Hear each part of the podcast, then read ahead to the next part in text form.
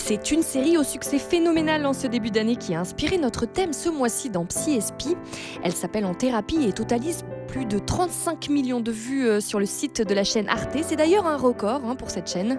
Le décor de cette série est le théâtre intime de la cure analytique de cinq patients au lendemain des attentats du 13 novembre dans un cabinet parisien. Un face-à-face en huis clos entre chaque patient et leur thérapeute. Si vous aussi vous avez cédé aux sirènes de cette série, alors ces quatre prochaines émissions sont pour vous. Et pour le premier volet euh, de nos émissions consacrées à la thérapie, nous vous proposons de nous intéresser à la demande d'un patient qui décide de consulter. Quelles sont ses motivations? Qu'est-ce que la psychanalyse? Ce sont les questions que nous abordons aujourd'hui avec le père Jean-François Noël, prêtre et psychanalyste. Psy Espi avec le père Jean-François Noël, Dialogue RCF. Bonjour à tous et bienvenue dans Psy. Et bonjour Père Jean-François. Et bonjour Sophie. Alors, nous avons été inspirés par le succès de la série En thérapie euh, diffusée sur Arte.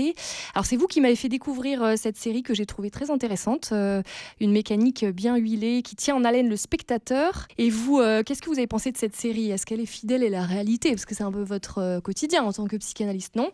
Elle est tout à fait fidèle à la réalité et c'est une excellente série sur la psychanalyse qui d'ailleurs, comme je le précise, c'est la troisième traduction, puisque la première série était une série israélienne que j'ai jamais vu parce que je ne crois pas qu'elle ait été traduite. Moi, j'avais vu l'émission euh, américaine qui s'appelle In Treatment avec Gabriel Byrne, qui était le psychanalyste, très new-yorkaise, très américaine, et je trouve que sur le même concept toujours? Absolument, avec le même style de patient, la série de un patient par euh, sur une série, enfin chaque chaque patient chaque semaine, etc. Comme euh, et c'est à peu près les mêmes personnages, mais dans un contexte culturel très différent. D'autant plus que, comme vous l'avez peut-être déjà dit ou vu, la thérapie s'inspire des, arrive juste après les affaires du Bataclan à Paris et donc on est après un moment de traumatisme important pour la société et pour la ville de Paris. Vous comprenez euh, le succès de cette série? Justement, vous parlez des attentats euh, du Bataclan. Euh, est-ce qu'il y a un lien entre le succès de cette série qui se passe à un moment dramatique pour notre société et la pandémie qu'on traverse? Oui, parce que le traumatisme vécu à cette époque par notre société et qui d'ailleurs va continuer à, influencer ou abîmer un certain nombre de gens donne le ton à l'idée qu'il y a peut-être en nous,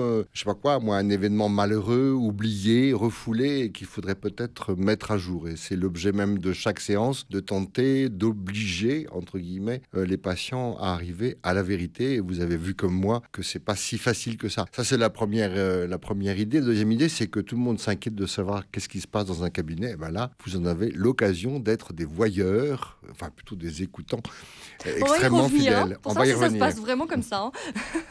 Alors, qu'est-ce que la psychanalyse, euh, justement? Donc, la psychanalyse, c'est vraiment un huis clos artificiel euh, on ne choisit pas euh, le physique de son psychanalyste ou de sa psychanalyste, et on va tenter avec lui, dans ce huis clos, dans cette relation très à la fois cadrée, comme on va le voir, euh, de reprendre des relations plus anciennes de son enfance, de sa famille ou récentes, qui se sont avérées douloureuses ou défaillantes. Et donc on va établir une relation comme ça, c'est une relation un peu laboratoire, euh, dans lequel on va, euh, on va essayer de relire et de redire euh, les relations qui ont, qui ont fait défaut dans notre vie sentimentale, sexuelle, psychique. Quelle est la spécificité de la psychanalyse par rapport à la psychologie en général ou par rapport à d'autres psychothérapies les deux éléments que vous avez, euh, pour ceux qui ont vu la série ou qui vont la voir, en tout cas, vous avez vu que l'élément presque essentiel, c'est le transfert. Donc, on en parlera un, peu plus tard. Euh, donc, c'est en fait ce que je vais projeter sur le ou la psychanalyste, qui est complètement aberrant, puisque je ne le connaissais pas avant et normalement, je vais le quitter à la fin.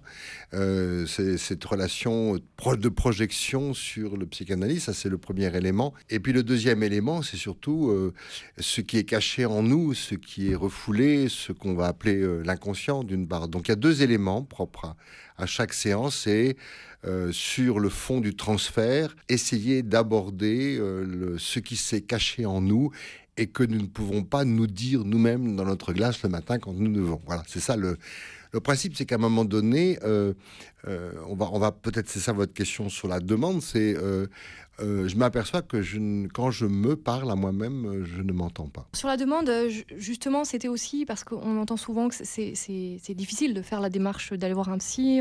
On, vit dans une époque où on n'a pas toujours le droit d'aller mal. On entend mais je ne suis pas fou. qu'est-ce qui fait justement Qu'est-ce qu'on a à craindre quand on s'expose comme ça dans un cabinet de psy? Pourquoi il y a autant de comment dire de fantasmes De résistance. De résistance. Voilà, c'est le mot clinique classique. Parce qu'on a peur, on a peur de découvrir, on a peur de soi, on a peur de, on a peur d'aborder un endroit douloureux et c'est comme tout endroit douloureux, on ne peut pas y aller seul, il faut être accompagné. Il faut bien comprendre qu'au fond, le cadre de la psychanalyse reprend presque mot à mot euh, la vieille tradition judéo-chrétienne qui était que, euh, qui était que de penser qu'on ne peut pas... Euh, euh, s'entendre soi-même et qu'on est censé être accompagné, soit par un directeur spirituel, soit par un accompagnateur. En fait, on n'a pas accès à soi directement et qu'il faut passer par un autre pour avoir accès à soi. Alors, je ne dis pas que l'analyse est un accompagnement spirituel, hein, je suis bien prudent sur ça, mais euh, Freud et ses successeurs peut-être sans le savoir, ou peut-être ça les aurait embêtés de le penser, ont hérité de l'anthropologie judéo-chrétienne qui était de, savoir qu'on ne peut pas accéder à soi tout seul et qu'il faut quelqu'un qui vous accompagne euh, dans le, côté à la fois le plus lumineux ou le plus obscur de soi-même. Et quand on a un problème, justement, à, partir, vous qui êtes prêtre, à partir de quel moment on sait si on doit aller voir euh, plutôt un psychanalyste ou plutôt un prêtre? Vous voyez, c'est pas toujours simple. Vous disiez, il faut s'ouvrir à un tiers. Sur la spécificité du tiers, si c'est un problème. Bah, je vais prendre euh, je vais prendre mon exemple, ce sera plus simple, parce qu'un psychanalyste est d'abord un analysé, donc je suis d'abord un analysé, et, je reste un analysé, c'est-à-dire je continue à travailler. moi, on m'aurait dit au début de mon sacerdoce, ou quand j'étais au séminaire, que je ferais d'analyse, j'aurais hurlé de, tout, de tous les loups qui y a en moi, ou de toutes les brebis qui y a en moi. Euh, mais euh, de fait, à un moment donné, je me suis aperçu que personne m'écoutait, vraiment et que quand j'allais voir des personnes, c'est-à-dire euh, les personnes. Euh, bah, j'allais voir des accompagnateurs, mes frères prêtres, votre accompagnateur euh, spirituel. voilà, ils me donnaient plein de solutions très gentilles, très voilà, très soft en quelque sorte, mais il manquait quelqu'un qui puisse m'écouter sans d'abord sans me juger et sans d'abord tout interpréter. Et comment on repère une souffrance d'origine psychologique et une souffrance d'origine spirituelle? Est-ce que ce sont les mêmes d'ailleurs? C'est pas toujours simple hein, de savoir. C'est pas toujours simple de savoir, mais il y a un moment donné, on voit bien que, et surtout quand on a l'impression qu'on répète un peu toujours les mêmes choses ou les mêmes erreurs et que on est un peu coincé dans un symptôme, hein, donc une, une, forme de mauvaise réponse à sa vie, qu'elle soit sentimentale, sexuelle ou, ou oui euh, ou professionnelle, et qu'on répète sans arrêt la même faute. En fait, on, je sais pas quoi, quelqu'un qui, comme la Samaritaine, qui prend cinq fois un mari, il voit bien qu'il y a un problème dans la répétition même d'un scénario qui s'est inscrit à son insu et qui a besoin d'être démonté et désamorcé. Alors c'est vrai que c'est le, le premier indice quand on voit qu'on répète et qu'on s'enfonce dans une position de, malheur ou, de, ou victimaire, à juste titre ou pas, et qu'on a besoin de démonter une stratégie qui s'est imposée à nous malgré nous. Voilà, c'est ça qui s'impose. Moi, ça s'est imposé parce que j'allais voir des accompagnateurs qui me parlaient de Jésus, l'amour, etc. Tout ça, je le sais et je le confesse encore et je le crois, mais ça n'atteignait pas euh, j'avais l'impression qu'on passait à côté du problème et que je tournais autour d'un problème qui était à la fois plus ancien et qui était devenu actuel dans ma vie. Et que j'avais besoin que quelqu'un qui soit complètement séparé de moi, tout à fait différent, que je ne connais pas, euh, que j'étais même prêt à, je dire, à payer, euh, parce que pour le coup, c'est, on en parlera, mais c'est une, en fait, c'est une manière de dire, vous ne devez rien, vous me devez rien je vous paye pour que vous puissiez passer une heure avec moi à m'écouter euh, et, m'écouter sans, sans jugement, sans interpréter. Laissez-moi le temps de reprendre le récit de ma vie. Vous aviez besoin, pour répondre à vos questionnements, d'aller voir quelqu'un, justement, à partir de quel moment se poser la question d'une thérapie? Parce que parfois, quand on a des problèmes, peut-être que l'entourage peut être à l'écoute, vous voyez, sur ces, notions bah, C'est vrai qu'il y a souvent, ça se voit à l'extérieur. Mm. L'époux ou l'épouse disent tu vas pas bien, tu déprimes, tu as perdu ta joie ou tu as perdu la confiance. Bon, ça c'est assez fréquent, on ne voit pas tout de suite, mais de l'intérieur on mesure bien. C'est ce que j'appelle les souffrances sourdes, c'est-à-dire euh, moi tout, en fait de l'extérieur tout allait bien. J'étais absolument euh, au top, euh, top, top niveau de ma vie de jeune prêtre, mais au fond je savais qu'il y avait un, espace de dysfonctionnement intérieur que j'avais pressenti avant, mais qui devait, qui finissait par s'imposer et, et comment dire et prendre le, le, de, devenir le, le, premier plan de ma vie. Et euh, j'arrivais pas à me le dire. J'avais bien quelques idées de quelque chose, de ma famille, de mon histoire, etc qui est, revenait à la surface, on en parlera, du refoulement, mais il fallait que quelqu'un auprès de qui je le dépose dans un laboratoire secret. Parce qu'il y a aussi cet aspect-là, c'est que ce qui est dit dans un cabinet, c'est ça l'ambiguïté de la série, c'est que normalement tout ce qui est dit dans le cabinet reste dans le cabinet.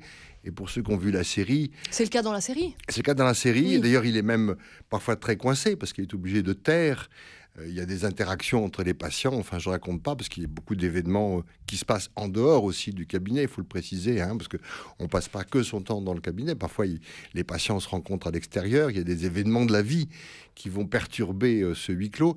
Mais c'est un lieu, comment dire capitonné, cosy, intime, dans lequel on peut révéler son intimité. Et après un traumatisme, euh, parfois, euh, des, personnes qui ont vécu des, épreuves douloureuses euh, disent qu'ils ont l'impression qu'ils font peur aux gens, que, comme si les gens avaient peur que le malheur soit contagieux.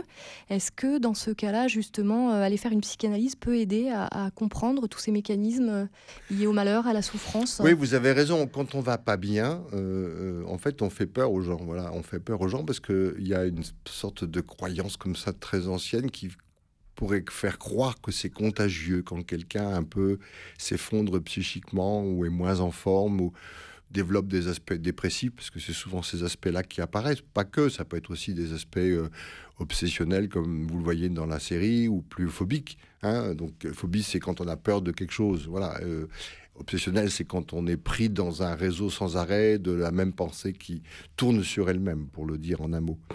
Euh, et que, de fait euh, vous savez, c'est la phrase tu devrais voir quelqu'un. C'est cette phrase à la fois euh, terrible, insupportable et, vraie en même temps, parce qu'on est très démuni par rapport au malaise et au mal-être intérieur de quelqu'un. Parce qu'en fait, ça vient réveiller le nôtre, parce que nos, en famille, nos relations sont nos, liens sont tellement profonds, euh, interactifs, que c'est difficile. On ne peut pas être le thérapeute de son conjoint ou de ses enfants, ou encore moins de ses parents. Et qu'il faut quelqu'un qui soit complètement étranger à ça, qui puisse regarder avec un œil nouveau, euh, à la fois interrogatif et intelligent, euh, ces relations qui se sont tissées depuis tant d'années dans notre vie. Merci beaucoup, Père Jean-François, de nous avoir fait partager un peu de votre expérience en tant que psychanalyste. Une émission que vous pouvez d'ailleurs retrouver en podcast sur rcf.fr. La prochaine, nous nous intéressons au cadre spécifique d'une thérapie. Pourquoi en faut-il un et surtout à quoi sert-il? Rendez-vous mercredi prochain pour en savoir plus. Merci de votre écoute et à très bientôt sur RCF.